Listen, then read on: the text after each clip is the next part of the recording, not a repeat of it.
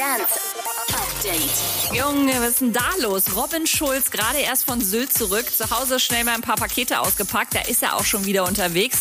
Diesmal im Allgäu und da gibt's spektakuläre Sachen zu beobachten. Zum Beispiel Menschen, die mit einem Staubsauger den Grill sauber machen. Äh? Martin Garrix auch gerade im Urlaub auf Mykonos und postet fleißig seine Abstürze vom Surfboard. Und Lost Frequencies offenbar als einziger zu Hause geblieben, verschenkt auf Insta gerade einen Anglerhut mit seinem Gesicht drauf. Wer wollte sowas nicht schon immer mal haben? Update mit Claudi on Air. Jetzt auch als Podcast. Für tägliche News in deinem Podcast-Player. Abonniere I Love Music Update.